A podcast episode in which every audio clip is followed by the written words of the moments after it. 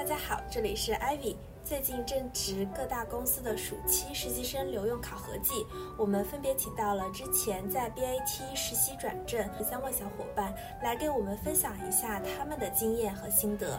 如果你是正在准备暑期转正的小伙伴，希望这期内容能够给你一些。准备的思路和思考的角度。如果你是未来要经历暑期或其他留用考核的小伙伴，也希望这些内容能让你提前了解暑期的考核方式和考核内容，以终为始，更好的把握每一段实习经历。想要做转正答辩模拟的同学，可以在 AHA Club 经验星球小程序上找到导师。首先，让我们欢迎 AHA FM 的老朋友 Kiki。Kiki 先给大家介绍一下自己吧。大家好，我是 Kiki，然后呃，目前是在鹅厂做。方向的产品，自己过去的实习经历呢，其实主要都是聚焦在金融，包括我本硕的专业也都是金融专业。那去年暑假是零经验的升到了现在这个产品岗位，然后并且在通过将近十周左右的实习，拿到了这个转正以及转正评级是相对比较不错的。那也希望通过今天的分享，能够去跟大家 share 一下我如何能够从一个产品小白拿到一个呃高。高评级的转正 offer，然后以及说在转正答辩过程中，我们有哪些呃需要注注意的点和哪些需要避开的坑，希望能够呃给大家带来一定的帮助。嗯，Kiki 刚才提到你是呃没有。产品实习经历进行了一个暑期实习转正的这么一个考核，那想问一下你，就是当下那个节点，你是为什么决定要参加转正答辩的呢？比如说，我知道好像在鹅厂，它暑期实习转正和秋招其实其实是有一点点冲突的，对，就是说什么样的情况我要去发起这个考核答辩，会有怎么样的考量？嗯，其实当时确实自己是有过纠结的，就是呃，我当时面临的选择其实可能还会相对来讲更复杂一些。就是一方面我可以留在当前的业务，嗯，就直接转正嘛。然后呃，第二个就是当时会想要说自己去申请一下产培，因为确实会觉得这个这个产培的项目可能给大家的起跑线会高一些啊，呃，同龄人之间的这个。呃，综合的平均水平会高一些，就会觉得，哎，那是不是跟一些高水平的人竞争，自己就会有，嗯，就是更好的提升。然后第三个，选择就是我其实。呃，之前有执念会想去做商业分析，然后暑期，嗯，其实是有点畏惧商业分析那个暴露比了。然后，但是当时其实有一些可能朋友也被录了商分的暑期，就是可能我觉得，哎，好像和我背景差不多的也被录了。所以当时，嗯，也在纠结说，那我是不是放弃产品的答辩，我去申这个 SD 这个这个通道？所以当时其实这这这三个选择，我自己都是蛮纠结的，并且在最开始的时候，我。是，呃，已经决定要放弃留用答辩，要去参加产培了。然后，并且和我的导师甚至总监都已经汇报了这个情况。其实我们组里面相对来讲是比较通情达理的，他们也都接受了。但是后面，呃，没有去选择产培通道的一个很重要的原因，就是，呃，当时也是在哈咨询了一位学长，就是提到至少在。薪资方面，呃，一个 SSP 的产品和一个产培生可能差别不会特别大，因为我在当前这个产品本身它的发展我是非常满意的。那如果在这里的话，那就会更稳一些，就是我我可以留在当前这个业务嘛，并且可以持续的去成长。产培有一个很，嗯，不能算是缺点，它是它的，嗯，一个特征就是它会变化相对来讲会比较多，它是一年的时间要去换一个岗位，对，所以说。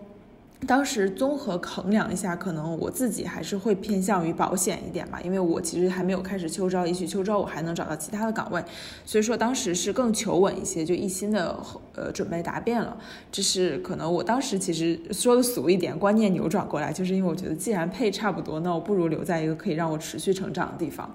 对，所以这是可能最开始。然后至于为什么没选商分，我觉得还是还是会求稳，因为就是。怎么讲呢？商分这条赛道，它确实是，呃，竞争相对来说激烈非常非常多，所以最后求稳的话，就留在了当前的这个这个赛道里面去。对，明白。所以其实是一个风险与收益的一个衡量。如果你当下所呃实习的这个部门，你觉得它给你未来带来的收益是有一定保障的，你还是可以去争取一下这个机会。然后这个收益的衡量可能是多个方面了，比如说这个这个产品它未来的增长空间，然后你个人的发展空间、团队的氛围等等，这些都是可以考虑的点。我可以提供几个大家衡量一个团队的关键点吧，就是首先第一就是最重要的，你在这个地方实习开不开心？因为其实我个人认为实习转正是一个非常非常好的找工作的途径，就因为我们去秋招的时候，很多公司通过面试。是那么两三个小时，是不可能知道这个团队的氛围以及呃你工作的日常内容是做什么，嗯，以及比如说老板的领导风格是怎么样的。但是实习这么两个月，其实是能够让自己非常非常深入的去了解这个团队的一个机会。所以说实习转正，如果是是一个非常值得重视的机会吧。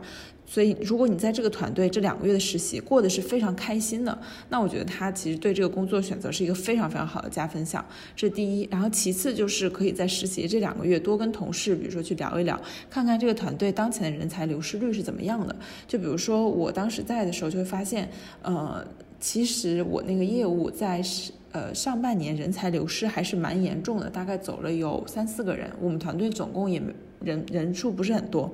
那但是再细问的话，就是走了的人，呃，基本上像有有点偏被动离开。对，所以说那其实就说明这个团队它是不断的在筛，就是在筛一一批更好的人出来的。所以说，呃，那就说证明这个团队本身它能够去吸引到更多更好的人才，以及包括也了解到当时其实对不管是对呃实习生也好，还是对秋招也好，它的考核是相对严格的。就人才既然愿意来，那说明这个赛道本身发展前景是蛮好的。然后以及说我当时其实相处非常愉快，所以我觉得如果呃就是就是就是在实习。实习的时候，我们也既是团队考核我们，也是我们考核团队的这样一个过程。是的，嗯，我我非常赞同 Kiki 说的，暑期实习留用是一个非常好的去接触团队的、了解业务的这么一个过程。因为你在秋招，其实大部分时间都是盲选嘛，或者即使说你在互联网渠道去找一些公开的信息，包括你更进一步，你找这个业务。在实际工作一些学长学姐去聊也好，你获得的信息也是比较有限的，就是这些都是二手信息，甚至是三手信息。但是你在实习拿到的是一手信息，我还挺赞同这一点的。对，那有没有什么样的情况，或者说 Kiki，你有朋友，呃，他们有放弃暑期转正这答辩这个机会，他们是因为什么样的原因？就是有哪些明确的点，如果碰到了，你是比较建议。去赶快抓紧准备秋招的。嗯，其实跟我刚刚说的那些情况反过来，就是我觉得就可以快逃了的 情况。就比如说举个例子，我过得非常不开心。比如说我们组之前，嗯，有一个有一个同学，就是呃。跟同事相处不是特别好，然后以及带他，当然不是我们组，就是可能我我们兄弟产品吧。然后，但是带他的，呃，带他的导师本身是一个挺 PUA 人格的人，就是他会非常，就是就是非常 push，然后并且不重人情。就在本身他们日常相处过程中，我这个朋友就已经。嗯，就是就是可能精神状态都已经很不好了，所以他当时就非常果断，就是他他会认为说这个转正机会，如果我拿到手，我也绝对不会留在这里。那这种时候，呃，我觉得就可以毫不犹豫的走了。就是就是，如果如果能够去下这样决定，那就可以毫不犹豫的走了。如果说这个机会哎拿到了，我觉得嗯，我我至少我可以接受在这里工作，哪怕我可能觉得哎这个地方不是那么开心，但它至少是一个大平台，或者说哎虽然业务成长不是那么快，但至少我的这块业务还是相对核心。我觉得如果是觉得。拿当拿到了这份转正 offer 以后，自己是愿意在这里工作的，那就可以答辩。如果是答案是否定的，那就越早走是越好还想问一下，就是 Kiki，比如说你当时在暑期答辩之前，你去收集了哪些关键信息，来支持你更好的准备这个答辩的这个过程呢？其实我理解这里就是答辩 PPT 的准备，就是我们其实最后交付的交付给答辩现场的就是那份 PPT 嘛。然后呃，在在鹅厂它是会有两个考核，就首先第一要先过组长和总监那一关，就组长和总监首先要同意你去参加这个转正考核，然后其次到答再是答辩。我觉得第一关一般可能除除非是就是非特就是正常情况都是没问题的嘛。然后到了第二关，其实就是答辩 PPT 的准备。那这个答辩 PPT 准备，我个人建议是嗯。首先就是在日常生日常工作中肯定要是积累素材的，然后其次就是它呃这 PPT 准备的本身是越早越好，就不要去临到呃可能答辩前一两周或者说甚至前几天才去准备，然后。其次就是里面的素材，我个人觉得就是呃答辩这个过程本身需一定是需要把所有的 feature 抽象成你的能力去证明给评委，这其实和我们面试是一样的，因为嗯答辩评委对我们每个人他的业务可能也许他非常了解，也许他不太了解，因为一般为了避嫌都会找不同就是不同呃产品线的评委来来去审核，那呃我们很重要的就不是去告诉评委我在这。个两个月的实习期间推动了什么 feature？这个东西是很难去，呃，给给人一种非常具象的认知的。就比如说我推荐了某某功能的上线，那其实评委对这个东西是没有办法产生同理心的。那我我们要去做答辩的时候，最重要就是把所有我们做的 feature，呃，首先归拢成一些具象的模块。比如说我我举个例子，我是做增长的，那我这这在增长里面我做了哪？在增长里面的新增我做了哪些？留存我做了哪些？整个产品它的增长模型是怎么样的？然后每一步我是怎么去思考？就一定要先有一个宏观的产品思考拎出来，证明哎我能把这个故事讲得很明白，这是这是最开始，然后其次就是。在落实到呃具体做的事情的时候，要把所有的东西做好细分的归类，然后把它在一个大框架下面去讲，然后以及说到最后，呃，我我我认为就是比如说像一些数据复盘啊这些有的是最好的，但是如果没有的话，我们也要很好的去讲明白这个故事，就是我没有拿出很好的数据，为什么我没有拿出？比如举个例子，最常见的就是实习期太短，导致很多功能没有上线，那这个东西其实。对这个东西，其实我们没有必要去藏着掖着，就是评委对这些事情都是呃非常司空见惯的，所以就需要嗯就就很直白、很坦诚的告诉评委，我这段时间确实人力不足，或者说我这段时间就是项目周期太短，导致我东西没有上线，没有数据复盘。但是如果说等项目上线了，我会希望能够从哪些维度去对这个数据进行复盘，以及这个数据表现好我会怎么样，数据表现不好我会怎么样，就一定要把整个这个故事是要讲明。外的从宏观到微观，呃，体现自己的，不管是体现自己的思路也好，还是体现自己的，比如说推进项目的能力，以及体现自己的，嗯，可能以及数据分析能力啊，或者说这种，嗯，就就包括复盘总结嘛，这个其实也是一个归纳总结的能力，就一定要把自己的能力抽象出来展示给评委。嗯，明白。刚才呃，刚才 Kiki 有说到，就是说不要去聚焦我们做了什么，而是更多的去展示我们为什么这么做，我们思考的一个思路，并我们怎么样去分析我们这个 feature 背后蕴含的能力呢？嗯，举个例子哈，因为我觉得不同类型的产品，它的思思维模型是不一样的。我目前做过的，就就我目前接触的比较多，就是策略类。那对于策略类。产品来讲，它很大的一个特征就是我在去思考的时候，它一定是有一个总框架的指引的。就比如说增长，它可能就 AARR，但是每个就这个漏斗模型，也许每个产品它漏斗模型的思考方式是不一样的。但是要做增长或者说要做商业化策略，它最终聚焦的都是一个转化率，不管是我拉新的转化率、留存的转化率，还是说付费的转化率，这个转化率是一个核心。那一切都要围绕这个转化率，就不同环节。我觉得这个可能是一个呃大大方向上的思考模式。那对于产品，就比如说像用户产品呀，或者说是呃可能我理解推荐算法呀，每一个产品的工种它都可能会有自己的思维模型。比如说我是用户产品，那么我这个我我我我聚焦的用户痛点是什么？我做这个东西的目标是为了让用户怎么样？比如说他用户更沉浸式的观看体验，或者说呃更更高效的这种编辑体验。就是你一定是要有一个核心的，就是 OKR 嘛，其实就是那个 O，就一定要有在这个 O 的指引下去做 K 和 R 的拆解。对，明白，明白。所以其实，呃，我们所有的实习生小伙伴要很清楚、明白的知道自己在做的工作做的好的标准是怎样的，比如说他的能力模型是怎样的，然后去展示在这个标准或者在这个框架之下自己去做了哪些努力，达到了这个这个标准的一个什么样的程度来去体现自己的能力。不知道我我这样表述对吗？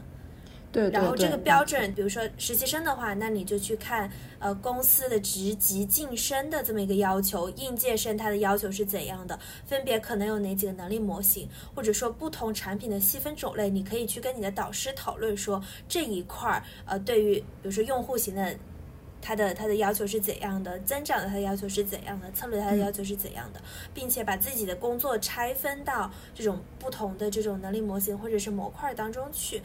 呃，你是有章法的在做事情，你知道你的目标是什么，你也知道你的进展是怎什么的，这么这么一个，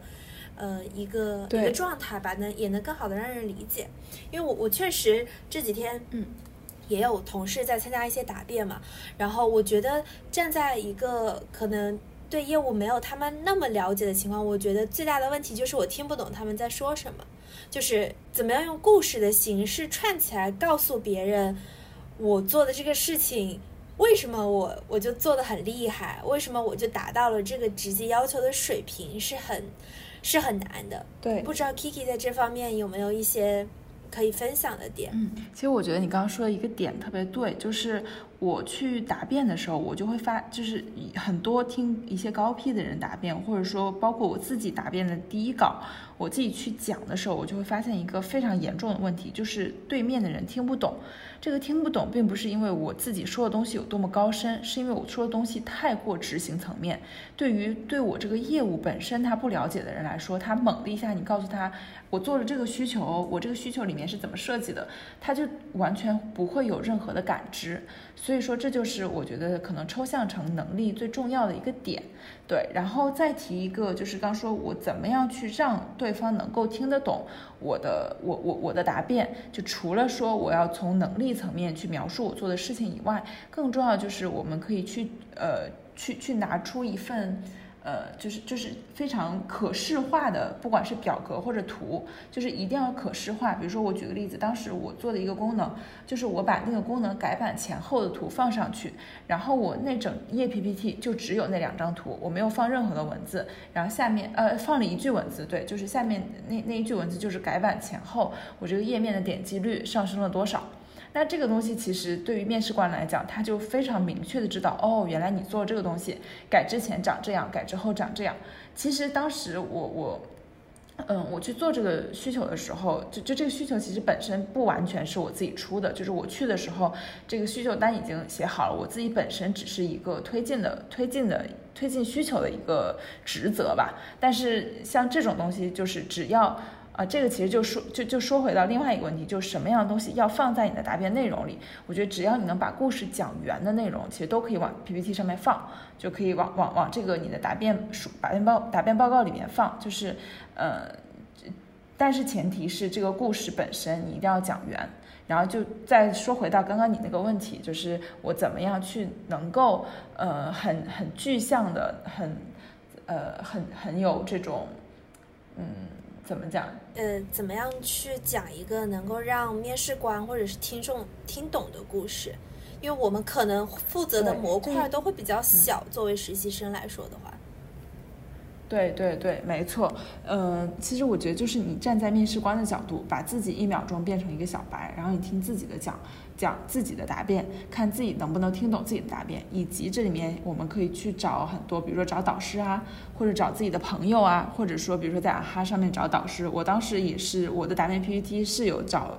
这个是有在哈上约导师帮我听的，然后他也给了我一些改进意见，我觉得这些都是挺好的机会。嗯，刚才 K K 你提到了说讲故事这个，那具体在答辩的时候，我们是说把就讲一个故事，把故事给讲好，还是说去可能我负责的两三个小的功能模块，我就都讲一下，就是这个内容的分布或者说占比有没有一个什么比较好的方式？嗯。嗯，我当时的 PPT 结构是这样的：首先，我的第一页会去简述一下我这个产品本身的一个一个背景吧，就是呃，就我至少要让评委知道我是在什么样的产品，然后我这个产品，我这个产品本身它这个。大的这种目标是什么，就会有一些背景，然后其次就是有一个饼图，里面说明了我在实习期间自己工作经历的分配，比如说百分之六十我会放在模块一，百分之三十放在模块二，百分之十放在模块三。那这样的话，其实我的自己的这种经历或者说呃工作的分配是侧重点是非常明晰的，对吧？就是我百分之六十的一定是我工作侧重点最高的，然后其次第二呃第二下面一部分就是。我会去讲自己百分之六十里面做了什么事情，那呃，这做了什么事情又分为两块。首先第一块就是我的宏观思考，我觉得这个模块它呃从短期、中期、长期我应该做什么样的事情，全部全部都会。当时是我会有列了一个表格，就是证明我在去做这件事情的时候不是短视的，不是只做一个 feature，我是把整个这块业务都想透了。然后其次第二小部分就是。呃，我举了我在这个功能模块下做的一个需求，就是这个需求就是我会把自己的交互稿贴上去，嗯，就会很具象的告诉面试官，我可能并不是只会假大空的理论，我还真正实地的推荐了事情，对，然后呃，这是模块一嘛，然后占比百分之三十的模块二也是按同样的方法去做，但是呃，模块二相对来讲。占篇幅就会占比更低一些，因为我在模块花的时间没有那么多。然后模块三的话就是一笔带过了，就基本上没有没有再怎么讲了，就大概是以一个这样的结构去呈现。明白。有一个有一个问题是，嗯，有一个小伙伴问我的，就是他觉得可能自己。呃，放假放的比较晚，七月多份才来，呃，这个现在的岗位进行实习，他可能就实习了五周、五六周的这个时间，实习时长也比较短，然后干的事情可能自己也没有独立的去负责一个模块，没有什么好讲的，这种情况下要怎么办？嗯，其实我理解，如果五六周的话，确实是会有点短。但是，一般到答辩前，我不知道其他公司怎么样，在我们这边是必须要实习满八周才能答辩的。对，然后呃，如果说真的是只有五六周，我觉得就讲好一个故事，就是这五六周你一定是会去接触到这个产品里面的某个工作嘛。那呃，其实实习时间短并不影响思考深度。其实像我们现在正常正式工作以后，基本上一周就可以能够拿出一个比较完整的产品方案来了。那呃，这这这实习的五六周里面，至少我认为是可以拿出一个模块比较完整的产品思考的。这个产品思考也许都不需要是有任何落地，哪怕是我只是单仅仅是规划出来，甚至说这个交互稿也许都是我自己画的，但前提是我一定要能够去拿出来一个比较完整的产品思考。其实这样就够了，就是嗯，只要能够讲明白一个故事。让评委就是问不倒，能够去做到对答如流。他对这个模块问到任何任何问题都能答出来，我觉得这个答辩本身就已经非常成功了。嗯，刚才刚刚刚才 Kiki 也提到了如何能够让面试官问不倒，就是说在这里有没有一些就是面试官常见会提问的问题，也可以提前的分享给我们的听众小伙伴，他们可以针对性的去思考一下。嗯，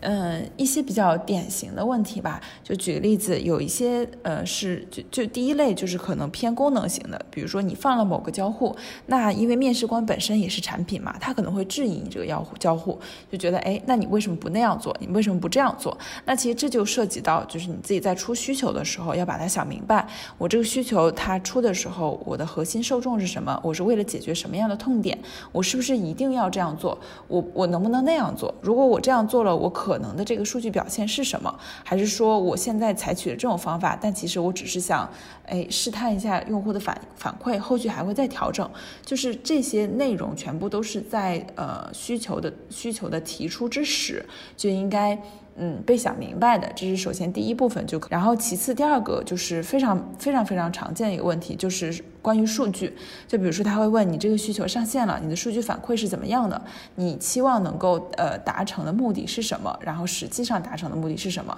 以及说，比如说你想要观测什么样的指标？那这个指标呃有怎样的波动？你会想要去做怎样的后续反馈？呃，这个也是一个非常非常常见，所以对于自己放在 PPT 上的功能和甚至以及说放上去的数字，自己一定要能够对答如流。嗯，比如说举个例子，当时我我我有呃有一个需求，它嗯观测的是次周留存率，对，当时面试官就问了一下，说那你这个指标体系只观测次周留存率吗？为什么不观测一天的、三天的？为什么不观测一个月的？为什么不观测比如说三个月的？就是。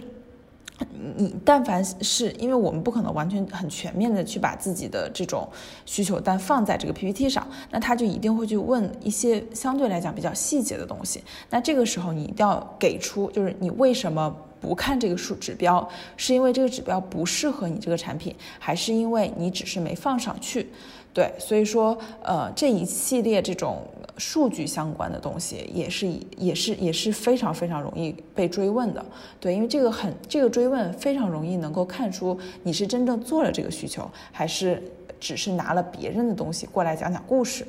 对，然后呃，我我印象中当时还会问一些，对，还有一部分问题可能是呃，就是就是我们这里这个部门特有的，他会问一两个技术性的问题，就比如说会问你这个页面本身它是。呃，什么 Flutter 还 Native 的，就是会问呃一些典型的技术问题。这个我觉得可以在是可以临时抱佛脚的。就比如说你你在答辩前一两天跟技术同技术开发同学吃个饭呀，对吧？然后就可能问一些常见的技术问题，或者说就是在需求跟进的过程中积累一些技术知识。嗯，但这个当时其实我觉得还好，当时两个问题我都没答上来。对，这就还好。嗯嗯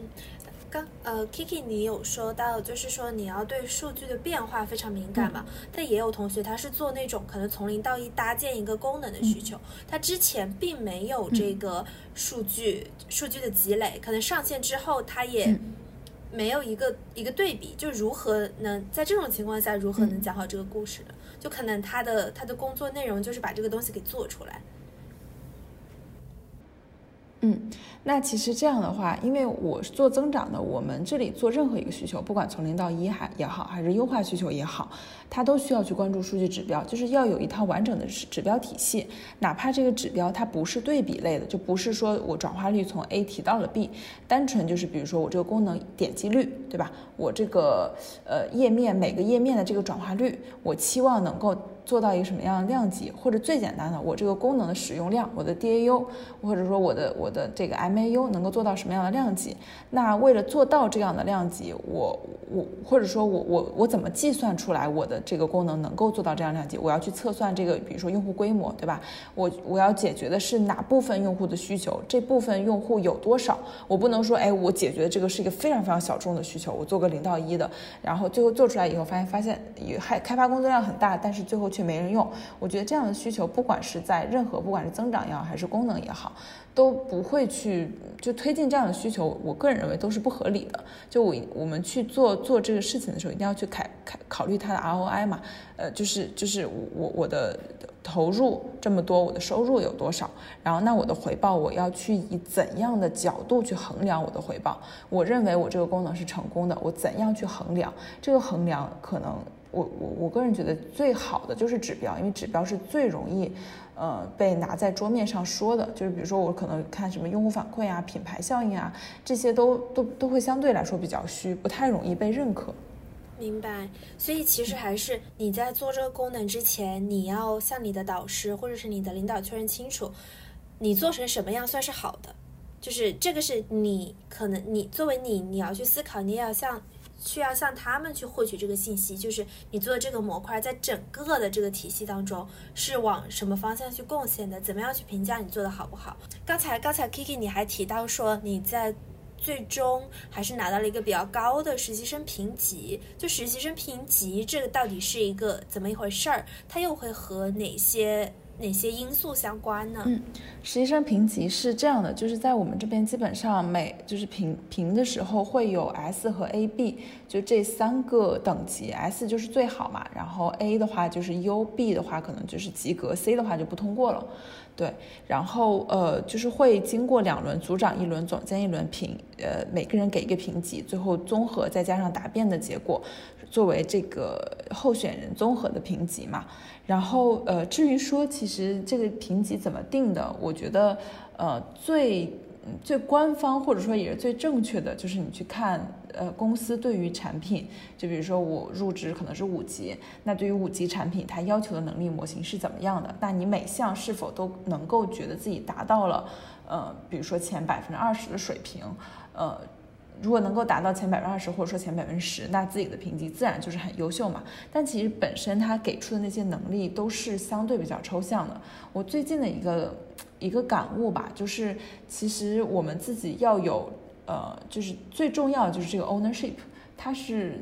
我我觉得可能是在对于产品来讲非常非常重要的一个。一个嗯，一个素质或者说一个心理，就当我们去做每一件事情的时候，我都想尽全力的把它做到最好。那当怀着一种这样的心态去工作的时候，其实你就会发现自己想去推进，不管是推进事情也好呀，呃，以及说思考深度也好呀，以及说跟人交流以及构建个人影响力也好，这所有的所有的这。这个这个流程其实都是能够跑顺的。比如说我，当我对我这个产品主人翁意识非常强的时候，我就希望它能变好，那我就会主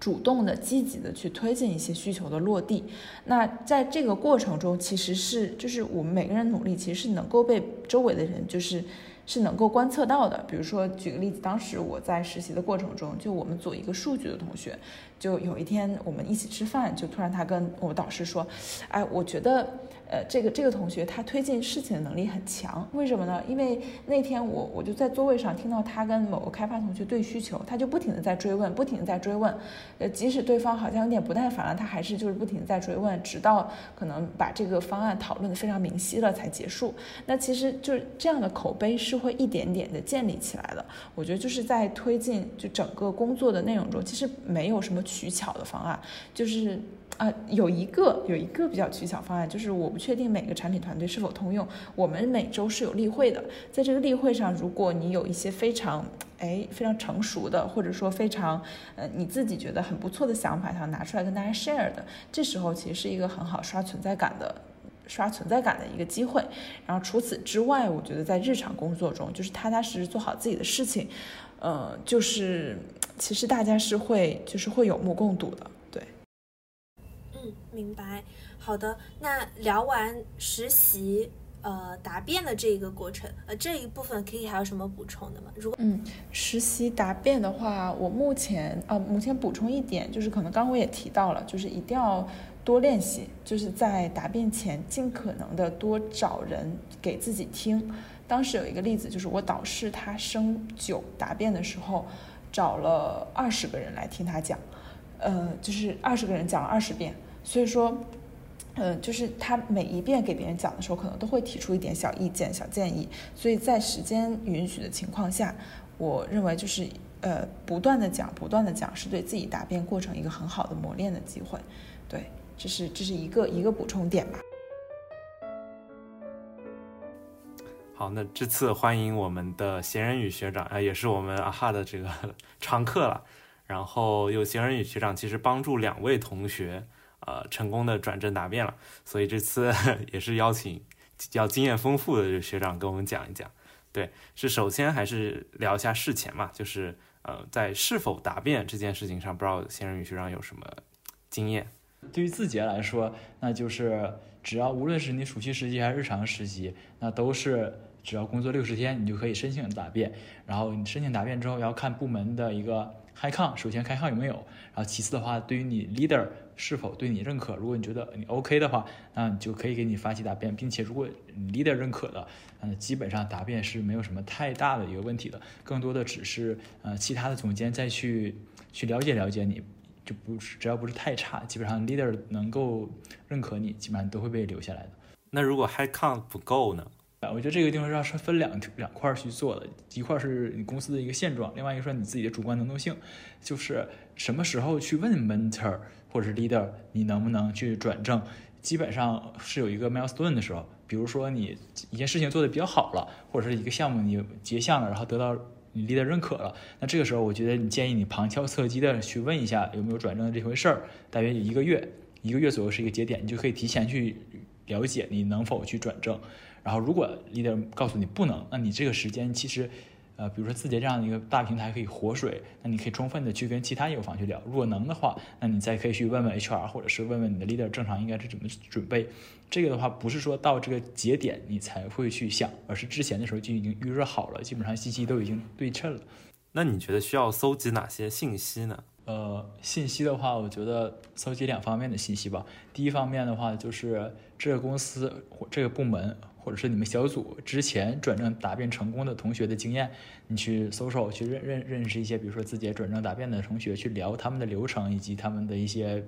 踩过的坑。呃，另外一个方面的话，你是搜集的是呃转正的人他是谁，就是呃转正答辩的这些领导是谁，然后你去问一问他们的一个手下的人，他是一个什么样性格的人，喜欢是讲那种偏宏观一点的，还是喜欢抠细节这样的。因为不同的 leader 他是性格不一样，那如果你要是先知己知彼了，那可能对于你成功率也会提高一些。所以说主要是搜集两方面信息，一个是成功经验的人，一个是目标就是面试官这样的一个信息。对，那如果到准备的环节，就是就如果准备的话，我觉得那同样就是说。呃，像正常的面试一样，先把自己的简历的部分，或者是这几个月做了什么事情，认真的去想好。而想好的时候，一定要想的是为什么要做这件事情，不是告诉面试官你作为执行者做了哪些事情，而是你想清楚了它的来龙去脉去做了什么事情。那这个是比较关键的，就这个能体现出你的一个比较思考的地方。然后呢，这是第一方面。第二方面的话，就是体现你的优秀程度。因为面试为什么要要你呢？就是人无我有，人有我优。别人没有的地方你能有，别人有的地方你能做得更好。那一定要向面试官展示的是，别人正常做也只只能做成这个样子。但是通过你遇到了这样的困难，你的主观能动性，你的各方面的能力和思考，让这件事情的效果变得更好了。那这个过程是重点可以去描述的。通过这两方面的东西，让面试官觉得啊，你就是这个天选之子，就是你确实能够带来非常大的价值。那这样的话，基本上就能通过面试。但我觉得这个还挺难的，就是一份普通的，可能两个月左右或者三个月左右这个时间，就能够做到这样的。呃，这个东西不是说全程都是非常优秀，你能举出一两个 case，你当遇到紧急情况你是怎么处理的，确保这个项目的风险最低，按时交付，这就可以。就比如说我身边，我举个我现在的例子，我这个需求非常紧急，当我意识到这个紧急的时候，立刻主动的去拉了设计同学去开封闭，然后并且申请加班了一天，这样的话，我的目标就是为了确保这个。这个项目能够按时进研发管道，不续逾期，那这其实就是我对于其他人的一个一个优秀程度。如果要是其他人可能不会拉设计同学封闭，或者不会说要求设计同学也跟着你一起加班，那这个的话就是体现了你自己的一些特性。那在另外一呃，就是面试这个人来说，就会觉得啊，你如果要是真正留下来了，遇到这种情况也会去。为了这个呃按时交付不择手段，哎，或者是就是想方设法，就是 就这就是展示你优秀程度的一个地方。对，所以还是要去积累一些案例，就一两个案例就够了。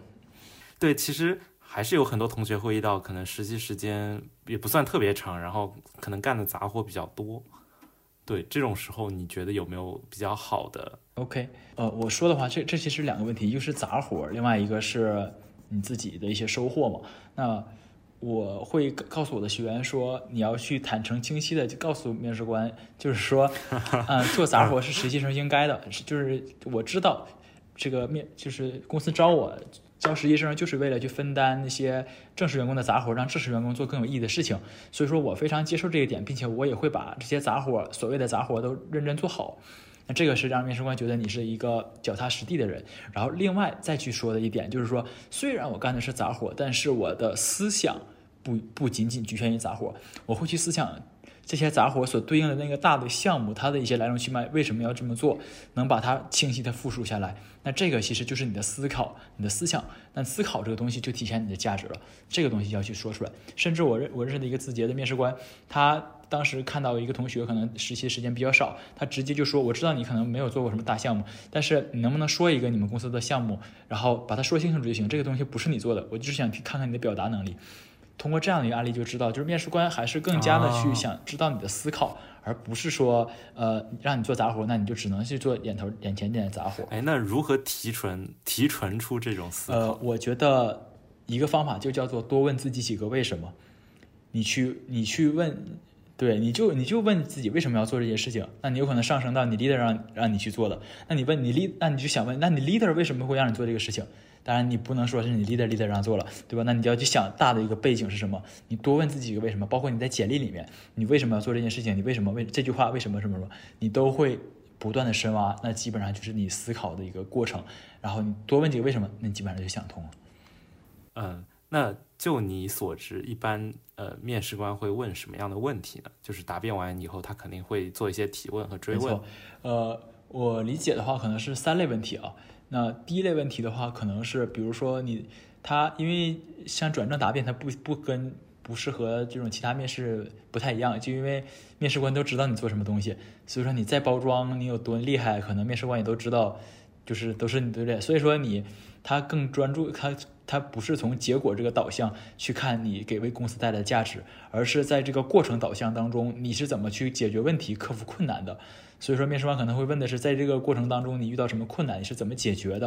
因为这些困难可能是面试官当时当时呃没有太去注意到的，然后看你自己的一个解决问题的能力，或者是通过这这个项目的话，你有什么样的一个收获？他主要想看一下你的一个思考或者复盘的一个能力。那这个是第一类的问题，然后第二类的问题可能是偏宏观一点的，就比如说呃你在你在这个微信工作，对吧？那你去问你，那你对微信这款产品是怎么看的？十年后微信还会不会存在，对吧？那你要在字节工作，比如飞书，那你觉得飞书跟钉钉企业微信有什么样的一个差别？差距，我们应该怎么去打这个差异化？怎么怎么样？可能会问一些战略性的这种行业层面的一些理解的。第三类问题的话，可能是偏产品思维的问题，就比如说想看一下你有可能你做的事情，如果是偏杂的话，没有一些呃，比如用户产品这种功能设计的东西，那他可能会提一些东西。如果要是让你设计这个功能，你会怎么设计？那可能是你这个你面试这个这个岗位的这个功能，也可能是随便的一款产品的。那可能会主要重点去看你能否站在产品经理这个视角去思考这个功能，主要是这三类问题，就是呃简历的正常问题，一个宏观的一些行业问题，第三个就是呃对于产品思维的产品问题。对，第一点我觉得挺有意思，就是其实你的结果你的 leader 都看在眼里，就没有必要去做更过多的包装。对，这个可能和其他的面试还不太一样。对，然后第二个可能宏观这个你觉得啊，就可能比如说多找。稍微高一点的 leader 去聊一下，或者是网上查一些资料吧。我觉得就是去查一查，就你有只要能说出来一些东西，我觉得就 OK 了。不要是一无所一无所知，然后被问到傻是傻眼了，就就是不好。那你就是一般就是教大家去写这个转正答辩的这个材料的时候，就是一般比如说这个文档，一般会按照一个什么样的思路去向 leader 还有像其他的总监去展示？三个部分吧，第一部分就是个人简介，个人简介就是比如说你哪个学校毕业的，然后你之前的过去经历是什么，就好相当于是一个简历一样。然后第二部分的话，可能是这个在这家公司具体的一个做的几个项目，每一个项目按照 STAR 法则去给他说清楚。然后第三部分的话就是思考与成长，就通过这段时间你觉得你锻炼具备了什么样一个能力，然后叭叭叭可以写上去，沟通能力、逻辑能力怎么怎么样的，然后或者是你通过这样的一个了，就是。自己写了一些文章啦，或者是一些思考啊、产品方法论呐这些东西，然后都贴在这个第三部分，主要是这样一个结构。哎，那一般会几比几比几呢？二比五比三。字节这边会有实习生的评级吗？会的，会的，就跟面试一样，就跟正常的面试一样，就是三三家这样的，都就是有的。评的越高，会影响你之后谈薪资之类的是吗？就这个地方是这样的，它是有很多元素组成，一方面是你的评级，然后面试官的评价，另一方面就是你现有的啊手头的手头的 offer，然后在我这里理解，就主要只要你的评级很低，就比如说是三分，就是刚过。刚过的话，哪怕你有再好的 offer，他也不会给你一个呃很高的就是 SP 的 offer，他会给你 offer，他不会给你 SP 的 offer。但如果要是你的评分很好，但是你没有这个能够 argue 的 offer，那他也是给你一个很低低的。只有是你既评价很高，又是有其他竞品的或者是其他大公司的这个 offer，那才会给你 SP 或者 SSP。啊，所以可能在这边比较关键的一个信息差就是建议大家还是先找好一些。对，就是你要去多去面试，因为正常你给你发 offer 之后，像我的话发 offer 之后一个多月之后才会有跟我谈薪，所以这段时间你就要去拼命的去面试，拿到一些能议价的 offer，然后在他拿就是跟你跟你要的时跟你 argue 的时候，你能够去有一些议价能力。对，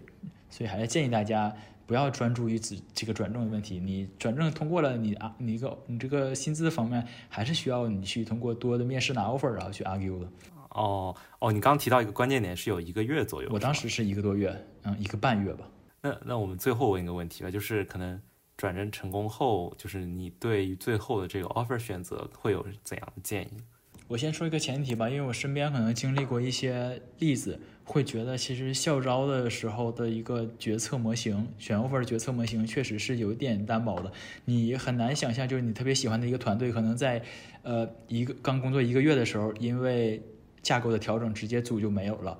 那这种情况，其实你在选决策 offer 之前是没有办法预测的，所以说我理解你要去做做两两个两个心态的准备。第一个心态就是积极心态，就你一定要在决策之前多去体验、多去实习，然后多去感受多元的文化，然后去做这样的决策。然后另外一个心态的话，就是你要拥抱变化的心态，就是你要知道，不是说你进来之后就会一直就说是很很一直。保持不变了，而是它这个互联网本身的变动是非常快的。那这个是两个大前提，然后再去说一下具体怎么去决策 offer 吧。我觉得有很多习性性的，比如说你就想在北京发展，你就想在上海发展，对吧？这种城市的一些固定是可可能会影响你的决策的。然后除此之外的话，我的建议是比较看的是就是公司，然后业务和团队。那公司的话就是还是。大的大公司确实是能够学到更多的东西，然后业务的话是你做你感兴趣感兴趣的业务，因为你现在没有必要说去定你一定要从事什么行业。包括我认认识的一些很多产很多年产品经理说，前三年基本上什么业务做的事情都一样，都是其实打磨产品基本功。那不如就选择一个自己喜欢的业务。那第三个团队的话，就是我觉得你的 leader。或者是你的 leader 的 leader 是非常非常重要的，对你人生起步，或者是对于产品思维的一个凝练，是真的是特别好的。你一定要看的是两点，第一点是你是否认可他，第二点是他是否认可你。你要觉得这两个都 OK 的话，那我觉得，呃，这个甚至是可以超出其他人的其其他的这个选择因素的，就是跟对人这件事情 OK，甚至我觉得是比做对事要在职场当中更多的人会选择前者，跟对人。的转正的 offer 选择会有一些差别吗？这个模型，我我大约理解你的意思，就比如说在同一个时间节点又有转正又有秋招，你是怎么去怎么去协调这个时间？因为我身边有很多同学，他就是这样，他比如现在在腾讯实习，然后呃百度的这个。Offer 校招 offer 就已经拿到了，提前批的，然后百度的催他要去找紧，赶紧去实习，对吧？那还这是第一种情况。第二种情况就是说，可能月底就要转正答辩了，那他肯定希望在这个实习的过程当中好好表再表现表现，对吧？然后最后能有更多的产出。那这个时间段可能是呃秋招的黄金期，那他可能错过了，那这个都有可能。然后呃，我先我系统的去回答一下这个问题吧。就首先的话是你自己要不要这个机会，就是你转正和秋招嘛，秋招是一定要参加的，转正不一定要参加。那转正为什么不一定要参加？就是你是否喜欢这个团队，或者是你是否想要这个机会。如果你不想要的话，那你建议你直接裸辞去参加秋招，就不要有不要有那么多磨叽的事情了。那如果要是你想要的话，完全可以协调这个时间，比如说主动的跟你的 HR 或者 leader 去提前答辩。或者是延后答辩，那这段时间你先也可以去疯狂先去面其他公司，对吧？那这个其实有一个前提，就是你的工作不是过饱和的，你不是十十九九六这样的，那真的是没有办法去准备秋招，你也没有办法去复盘你的经历。所以这些前提都是一个你有一个比较健康的一个工作和生活的平衡的情况下，你可以去兼顾。那这个是呃选择这个呃转是否转正，就你不喜欢呢就直接裸辞准备秋招，喜欢的话，而且还是一个在呃健康的范围内，那你可以去两手兼顾。然后另外一个考虑的点就是呃秋招这个事情，秋招这个事情呢，呃。是一个准备程度和时间赛跑的一个博弈，就是你你肯定是呃越早去投递，那嗨抗肯定是越多，但是你准备的可能不充分，但是你越晚投递嗨抗少了，但是你可能准备的更充分了。那我建议的是，同学不用说太早，也不用太晚，就定了一个你觉得你差不多能复习复盘完的这样的一个时间节点，然后统一把比如说四五十家大厂全都投放了，那这个这个之后，然后就静静的等待它这个。啊，他的消息就好了。然后面试的话，就是根据实自己的实习，然后灵活的去安排，去比如去会议室随便聊个半个小时，我觉得这个也也不算过分，对吧？因为产品经理本身他就是到处去跑的嘛，到处开会的，你不在工位半小时很正常。好，那最后有什么想对这个同学们说的吗？嗯，OK，我觉得秋招其实和高考考研啦什么都是一样的，它是一个很考验心态的一个过程，所以说，呃。很多同学，甚至我认识的很多优秀的同学，他们的心态都不是很好。他觉得他他们拿不到大厂的 offer，所以我觉得大家的心态一定要转正，就是就是就是你一定要认清，就是你一定会拿到 offer，你就这样一个非常坚定的一个信念去支撑你。因为正常正常什么样的一个就是正常的一个面试通过是怎么是提前准备加临场发挥。那提前准备的话，是你准备的充分，肯定是你的这个呃成功率越高。临场发挥就是要看你的自信程度，自信适度的紧张比较好，但过度紧张甚至是不自信，那基本上面试官直接可以 pass 了。你可能未来的话要面对几十人甚至几百人研发的 challenge，那你这点自信都没有的话，你怎么去应对他们？那就不可能把你通过了。所以说一定要自信，一定要心态好，就一就相信自己一定能成功，这个是非常非常重要的。也是祝愿大家能够在秋招越早的去拿到自己最喜爱、最心爱的 offer。那我们首先欢迎一下土豆学长，土豆学长能给大家先自我介绍一下吗？呃，大家好，我是土豆学长。那我是在去年的时候在某大厂实习，然后并且完成了转正答辩。嗯，在这家大厂工作了一年的时间，然后到今年刚好完成了一年的工作经工作经历。然后就又离职了，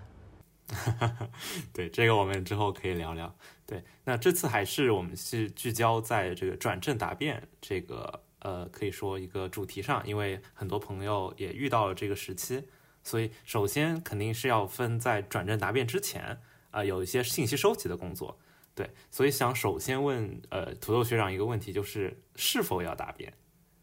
对。就是什么样的实习，你就你觉得需要去争取答辩这个机会，然后去转正，还是什么样的是需要呃怎么说放弃，然后专心准备秋招？不知道你当时有没有一个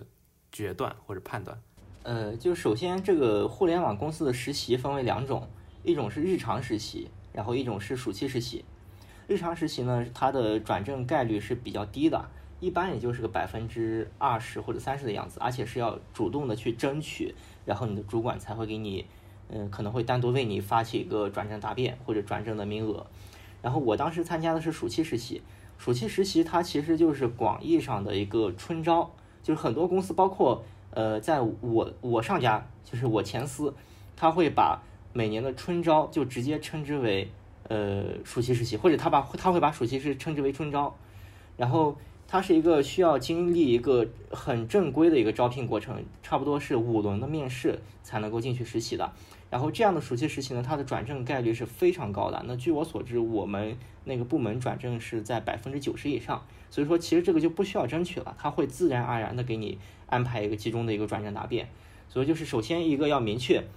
如果你现在是在日常实习的话，呃，并且你对于现在这家公司的工作状态感觉非常好。那你一定要去主动争取，要不然按照正常的情况下，主管不会给你答辩的一个机会或者转正的名额。但如果你是通过比较严格的暑期实习进入这家公司的话，呃，基本上可以躺赢了，就不会出特别大的问题，就都会让你过的。那会不会需要从哪些呃关键的人那边收集一些相关的信息呢？就是如果我们把这个难度调高一点，就不是说，呃，就暑期实习那么简单的，就咱们就说是日常实习吧。日常实习，呃，关键的人物当然就只是你的直接主管了。其实这个大家不用，呃，担心就会直接跟主管提要转正答辩的事儿，或者是有没有自己有没有可能留用，会觉得不好意思。呃，这个是。就是你你说了不一定有，但是你不说大概率没有，对对对吧？就是就是你既然是抱着想在这家公司留用的，然后那你就要一切厚着脸皮你就去直接去问，哎，你说主管我工作你觉得怎么样呀？我想后面继续跟着您干啊，有没有这个可能？就直接去和主管这样说就可以了。那部门有没有 head count 这个也是问主管吗？部门有没有 head？对，这个也是直接问主管。嗯嗯，所以就主管就是。呃，信息的关键源头还是对，是的，因为他是直接能，他是决定你能否转正答辩的关键人物。就即使部门没有没有海康，他你的主管如果特别喜欢你的话，他也会直接去向 HR 申请的。哦，这样子，对。那除了主管，还有谁会参与这个答辩的过程呢？还还会有 HR 吧，但是 HR 他不是一个呃决就是关键人物，他会可能会帮你辅助一下。呃，因为实习本身它。呃，就是一个在企业里面，说实话，就是相比于正式员工，它是一个低价值的一个工种，所以它它不会有那么多的一个考核人员在里面。比假如说已经得到了这个主管的关键的信息，然后他也比较喜欢你，那我们就进入答辩的流程了。对，然后就这时候应该做什么样的准备会比较好呢？答辩的流程，首先第一个就是不是进到答辩流程再准备啊。就如果你从一开始就决定了我一定要转正，那你在进入这家公司第一天，你所做的某每一件事，你都要，你都是在准备最后那一天答辩的过程。然后你都要去想，我做这家我做这件事儿，我怎么能够写到我的答辩 PPT 里？我能不能写进去啊？我写的话怎么写会比较好？然后你要去找这个事件的关联性，最终形成一个答比较饱和答辩 PPT。而不是说突然有一天很惊喜的，你的主管告诉你啊，你要答辩了，这个时候你再去准备答辩 PPT，可能发现自己都做的事情比较零散，都写不到一张 PPT 里，所以这个一定不能等到答辩的进入答辩流程之后再去做一些准备。然后当然，如果最后真的到了答辩流程，然后开始准备的话呢，就是首先第一个就是整理一下你所有写的周报，然后你之前所有记的笔记，然后把你首先最重要就是找到你做的事情的关联性。就很这个很重要，你不能说每天在公司就是真的是打打杂了，对吧？这然后就即使打杂的话，你也要进阶性的打杂，然后找到事件关联性，然后就说是，哎，我一开始我在公司里面做了一个很小的事情，然后慢慢的怎么，要么就是往深做，对吧？要么就是往广做，然后 PPT 一定要循序渐进的往下写，就是有一条 line，对对对，千万不能单纯铺工作量，因为呃，刚才也提到了，实习是一个价值很低的事情，就。如果你本身这个实际实习你价值很低了，你又在一直做一些价值很低的事儿，然后这个人家不会给你转正的理由的。那答辩一般会分哪些方面呢？就是答辩啊，一般会会分为三个步骤吧。第一个就是自我介绍，我是谁，对吧？你我毕业于哪个学校，然后什么样的，然后之前有哪些实习经历，这是一。第二个呢，就是我刚才说到很重要一点，就是你要有一条线能够把你这实习的两三个月的时间给贯穿起来。这一条线你是怎么去做事的？你怎么成长的？然后后面还有一个特别重要、特别重要的，就是你一定要有一页 PPT，上面写你对于这个岗位未来的规划，或者你对你自己在这个岗位上未来规划。就比如像是我当时写的时候，我就写，哎，那我我接下来，呃，我如果继续实习的话，我会把。就续接上一页我做的事的 PPT，我会怎么把它继续往下做，对吧？我有哪些事我还继续往下做，我觉得很有价值的。我然后或者是我可能现在先回学校，但是我毕业之后呢，我想继续把这些事给接起来。就是你要让你要让你的下面的评委觉得这小子他是真的是想留下来的，想做事情。而且你想就举例子啊，比如像是我已经在这家公司，我我比如从零到一，我做了个零点五了，对吧？我后面还有零点五，我想做。然后这个时候，你你下面评委就会觉得，哎呀，那我如果不让这个小子留下的话，那后面这个零点五谁来做呢？对吧？就是你相当于是你已经帮你的主管想了一下这些工作后面应该怎么继续去开展，那你的主管就会琢磨了。那我如果不让他留下，那我还得再找个人把这些事给做了。就是你会有一种很深的深度，所以一石二鸟，一个呢让别人会觉得你真的是想留下来，你是想为公司继续发挥发光发热的。另外呢就是你给主管他们挖一个坑，让他们觉得这个坑就是在这里，必须得由你拿个铁锹来把它这个坑填掉。哈，哇，这个非常精辟。对，就是其实是说，就找到这条主线，然后对主线做一个延伸，就是你未来要做。是的，是的，你不能让人家觉得，呃，这个小伙子不留用了就不留用了，反正他做的事儿也做完了，对吧？你得让他觉得你你事儿没做完，还有一大堆事儿等着你来擦屁股呢。可以，可以。哎，就是那我进一步问，就是怎么找到这条主线？就很重要的，其实就依赖于，呃，你主管或者你的导师给你的任务分配了，就如。其实一开始的时候，你可以先观察一下，先先干个三五天或者一个星期，看一下他们对于你的态度，他们是想真的是想来培养你呢，还是说就是想来招一个打杂的？啊，如果真的想来培养你，那这个就是你你就躺着往前干就行了，对吧？他自然会给你安排一个主线出来的。但如果真的是想就是拉一个打杂工，那这就很危险了。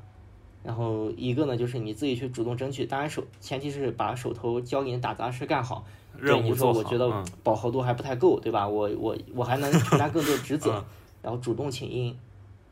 然后另外呢，就是如果真的就每天沉迷于打杂之中啊，呃，而且自己从这些干的杂活里面找不到一条主线，呃，及时止损。就如果实在找不到一条主线，就是你在学校有的实习期也就那么最多一年。如果你在这一年里真的没有一个有价值的实习，或者有转正机会的实习，不要把时间全浪费进去，要不然你在本岗位又转正不了，然后时间错过了，你去其他地方，然后人家又不招了，就很危险。那你刚说就是，如果他们真的决定培养，你会找到主线，就是不是？我在想，呃，是不是比如说看 leader 的，呃，比如说 OKR 或者 KPI，是不是就能找到一对的，对的，对的。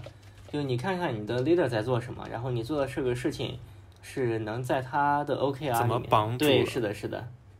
哎，那答辩之前会有一些提前的模拟吗？比如说你自己会做一些模拟？会的，会的。就是我在答辩的时候，因为我是暑期实习嘛，就基本上百分之百会过。但是因为暑期暑期实习，它会是一个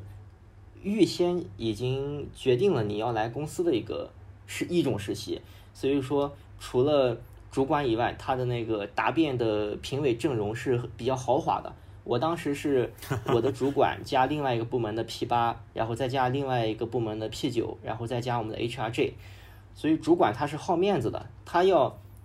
让他的同事觉得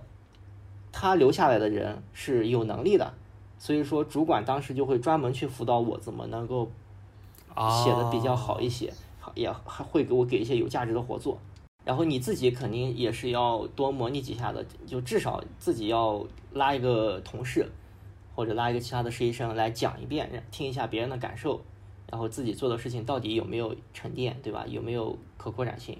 嗯嗯，对对，拉同事或者实习生挺重要的，我觉得。对对，这是一个。另外就是不要觉得害羞，因为还是刚才说到，不管是暑期实习，可能会主管会更好面子，因为是自己亲自培养出来的。但日常实习也是一样，日常实习你的主管愿意给你给转正答辩的机会，说明他是认可你的。然后，所以你就转正答辩，不管日常还是暑期，你的主管也是占了很大话语权。你自己演练几遍之后呢，提提前去找你的主管说，主管，我想让您来听一下，最后就你就这样跟主管说，不要觉得不好意思，因为主管既然认可你，他不会。觉得多花三五分钟听你讲一下是很浪费时间的，而且他会也也会帮你去给出一些建议，这个是完全可以的。嗯嗯嗯嗯，哎，那如果是日常实习的话，就不会有那么豪华的阵容，可能就主管在面对，是的，是的，再加 HR。千万不要给你的主管惊喜，尤其是主管已经下决心要给你转正答辩的机会，别到时候表现的很。很猥琐，很拉对对对，很然后让你的主管在其他的同事面前丢人，其他同事就会想，哎，怎么我他找了这样一个人来转正答辩了？呃，就是你答辩完以后，我猜应该评委就是或者主管他们会问一些问题，就这些问题可能是什么样的？一般就会问你做这个事情的原因啊，你为什么要做这个事儿？你的思考呀，还有你觉得这做这件事情对公司有什么价值？他会问这些事情。其实也都是一些能预判到的问题。哎，比如说你当时被问了什么，你还记得吗？就是刚才说的那几类吧，就是我我讲到了我做的几个功能，然后我提了一些需求点，然后他哦，然后他首先提给我就他为什么要，他们问为什么要做这样的功能，你是怎么思考的？另外呢就是呃你做的哦，还有一个很重要的一点是，我当时的 HR 这问我，你手头的这些事儿都是你的主管和师兄安排给你的，还是说你自己找着做的？啊，他当时问了我这样一个问题，因为我我下来之后我也在想，他为什么问这样问题呢？其实就是看我的主观能动性嘛，应该是。哎，那要是都是 呃师兄，就是他们他们安排你做的，那那那那咋回答？那这个也很尴尬，因为工作内容本身也就是主主管安排的，尤其是他不会给你很多的发挥空间，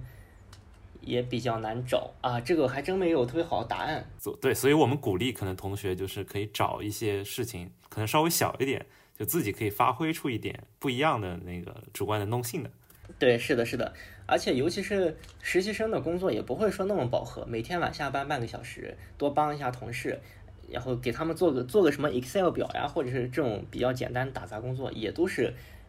发挥主观能动性了，去找了一些其他的打杂的事在做，对吧？那我们就到事后了，就是答辩完，就是你觉得有哪些呃比较需要注意的一些代办的事项吗？答辩完一般在现场或者是最多两三天吧，可能就会给出你的一个转正答辩的结果了。如果你答辩完之后，你可以先打听一下你你所在的公司或者部门一般转正答辩完多久会给一个结果。比如说，如果是三天或者五天会给给给一个结果的话，那你就千万不要懈怠，对吧？就这转正答辩完三五天，还是要好好的把手头工作做好，嗯。因为他有一个三五天的考虑期，他可能会在考虑其他的人要怎么选，因为或者是还有其他等待转正答辩的人，他最后会做一个决定。所以说，不要让人家觉得转正答辩完之后就一下子懈怠了。就你这三五天的考虑期一定要好好利用起来，还是说会淘淘汰人？肯定会淘汰的，对，淘汰人，就多多少少会淘汰的。但如果是一般转正答辩完当天或者第二天就会给出结果。哎，那下一步是不是就会要谈 offer 之类的？是的，是的，就是金额啊，或者是对对对，一般绝大多数是没有太多议价权的，尤其是对于实习生、校招生来说，除非是特别优秀的。你自己把握一下自己的能力，呃，以及公司想要你的这个程度。如果觉得公司最终给的这个钱，相比于自己预期少很多，而且自己又有这个能力去谈，并且如果谈崩了的话，手头还有其他的备选项，那就去和公司谈一下，说我觉得有点少呀，或者怎么样的。那如果手头只有这一个 offer，自己又没有太多议价权，就接受。哦，哎，是不是说可以先？接着，然后就去秋招，然后再去拿一些更好的 offer，也可以的，也可以。你说更好，然后再再去一家，可以的，大不了到时候赔点钱呗，对吧？对我当时答辩完之后，就完全是属于躺着的状态了，就秋招完全放弃了。我秋招没有参加，然后第二年春招也没参加，我一个简历都没投，因为当时觉得已经够了，对，就至少对于所处的公司来说，已经算是。行业天花板了，再去哪也没得什么地方可去。其实说句实话，还是不应该的，呃，应该再多看看其他的选择。毕竟在学校，你还是有点后悔，还是有后悔的。毕竟在学校的时间大把大把的，你去多投几个简历，面试一下，万一有更好的选择呢？其实我当时是完全放弃了。所以这个溢价的空间有多多大呢？溢价空间对校招生来说几乎没有，尤其是产品岗、运营岗这种呃非技术类的岗位。如果你是技术类的话，并且你拿了很多国家或者国际级的大赛，然后有很棒的开源项目，然后很甚至是其他顶级，可能到谷歌啊、Face Facebook 这种 offer，你是绝对有议价权的。因为技术岗它的能力是完全可以被量化的，但是产品运营这些岗位，它能力很难被量化。仅仅经过两三个月的实习，主管也没法去摸清你的底。就你真的去和 HR 谈说，我觉得低了，我要提高，HR 会说哎，那你为什么觉得提高呢？你张张嘴会说不出来答案的，因为作作为一个产品经理，总不能说，哎，我书看的多，或或者说我那个文章写的多，没什么用。但是对于技术岗位来说，那就是我牛逼，我就是牛逼。我我我我我 GitHub 有三五千个星，或者我我拿了 ACM 世界级第一名，啊也或者国家级第一名，那这个就完全是有议价权的。所以这就是为什么，在我上家公司有一个某某星。某某星呢，它就是专门给校招生给的，每年也就是那么不超过十个人吧，就直接能拿达到一个很高很高的一个 offer。它只给技术岗，就是因为技术岗是可以被量化的。哎，那 最后又问一个这个土豆学长个人的问题，就是你这么辛苦转正，你待了一年，然后为什么就干了一年就跑路了呢？干一年跑路是因为我觉得我基本上能。预见到自己继续干下去的一个状态了。其实，在大公司就像是一个围城，然后外面的人可能会觉得里面光鲜亮丽，但是里面的人呢，就会觉得，说句实话，有的时候我甚至感觉和公务员差不多。嗯嗯。呃，就每每天做的事情都是按部就班的，然后你的上升通道也是很明显的，然后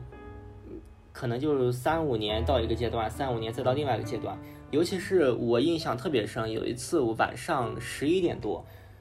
那个时候我写了一天的文档，然后我站起来伸了个懒腰，环顾四周，我就看到周围有大量的三十多岁，甚至还有四十岁的同事们，还在那边继续写文档，继续工作。然后我当时我就恍惚了一下，我就在想，那我三十岁、四十岁的时候，我也是这样的状态吗？就突然有一种真的一眼望到头的感觉了。嗯嗯嗯嗯，所以我是想能够出来再折腾一下的，因为我之前在学校也是有过挺长一段时间的一个创业的一个经历，就还是闲不住。好，那今天其实就辛苦土豆学长了，那我们就到这里。好的好的，希望各位学弟学妹们都能够顺利转正成功。